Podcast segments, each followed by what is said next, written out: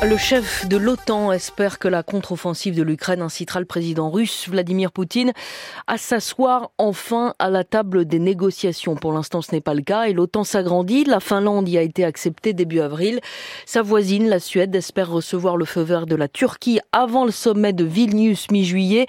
Carlotta Morteo, vous êtes en Suède. Dites-nous pourquoi un pays qui avait adopté une politique de neutralité pendant 400 ans a aujourd'hui comme priorité absolue de devenir membre de l'OTAN oui, alors ce qui sous-tend euh, les candidatures de la Finlande et la Suède à l'OTAN, c'est le constat que la Russie s'en prend avant tout aux pays non alignés. La Géorgie en 2008, la Crimée et le Donbass en 2014, l'Ukraine à grande échelle aujourd'hui, demain peut-être la Moldavie, après-demain, donc pourquoi pas la Finlande, etc. D'où cette urgence, d'une certaine manière, de s'abriter sous l'article 5 de l'OTAN, la défense collective, qui joue un rôle dissuasif très important, d'autant que l'opinion publique finlandaise et aujourd'hui suédoise y sont très favorables. Aujourd'hui, la Suède est dans l'attente, ça peut créer des flottements dans la planification d'une stratégie de défense cohérente pour le pays et donc de potentielles vulnérabilités, d'autant que jusqu'à maintenant, la sécurité de la Suède et de la Finlande était très liée puisque les deux pays étaient les plus proches alliés régionaux avec une relation bilatérale très forte, des exercices militaires réguliers, beaucoup d'échanges d'informations. C'est la raison pour laquelle les deux pays avaient candidaté à l'OTAN ensemble l'an dernier. Comme le dit souvent euh, le président finlandais Sauli Niinisto, la situation actuelle crée finalement des complications inutiles puisqu'elle divise deux pays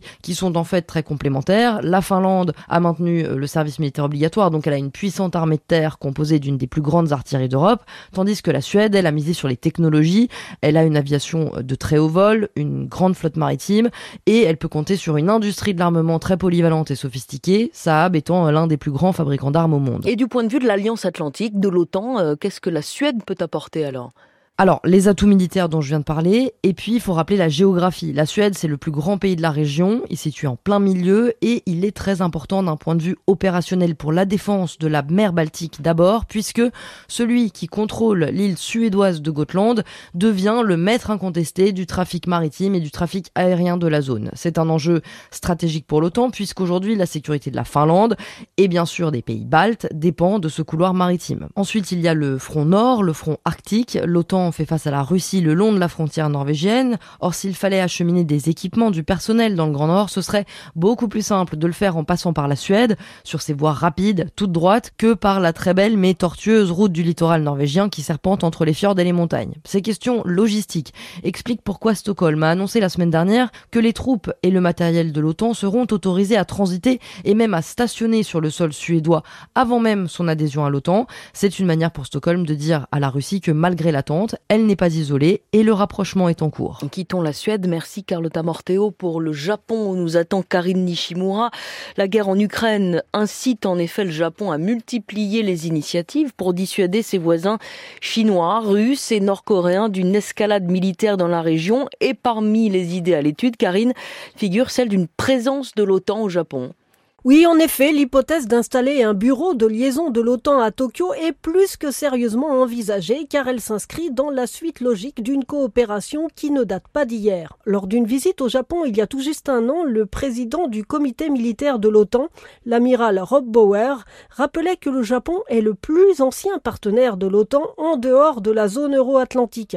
Selon lui, le Japon et l'OTAN partagent les mêmes valeurs et sont confrontés aux mêmes défis, ce qui en fait des partenaires naturel. Depuis l'établissement des premiers contacts au début des années 1990, l'OTAN et le Japon n'ont cessé de dialoguer et de coopérer. Pourtant, par la voix d'une diplomate du ministère des Affaires étrangères, le gouvernement de Fumio Kishida fait aujourd'hui mine de ne pas être à l'initiative de cette idée de bureau de l'OTAN à Tokyo, idée à laquelle il est pourtant très favorable. À propos de l'installation d'un bureau de liaison de l'OTAN au Japon, plusieurs études sont menées au sein de l'OTAN mais pour notre part, nous préférons à ce stade nous abstenir de répondre. Bien entendu, cela n'empêche pas les tractations entre l'OTAN et le Japon de se poursuivre. Et pourquoi le Japon est-il à la fois demandeur et un peu gêné aux entournures?